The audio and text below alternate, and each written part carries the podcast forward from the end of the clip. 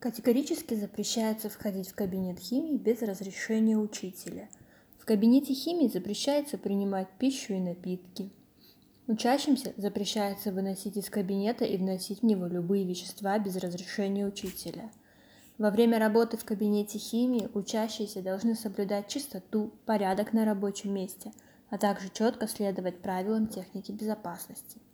Не допускается загромождение проходов портфелями и сумками – не допускается нахождение в кабинете химии во время проветривания. Проводите опыты лишь с теми веществами, которые указаны учителем. Не пробуйте вещества на вкус.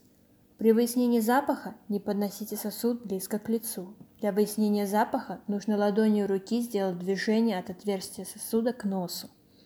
Нагревая пробирку с жидкостью, держите ее так, чтобы открытый конец ее был направлен в сторону от себя и от соседа. Учащиеся, присутствующие на практической работе без халата, непосредственно к проведению эксперимента не допускаются. Опыты проводите только над столом. В случае пореза, ожога немедленно обращайтесь к учителю. Обращайтесь бережно с посудой, веществами и лабораторным оборудованием. Закончив работу, приведите рабочее место в порядок.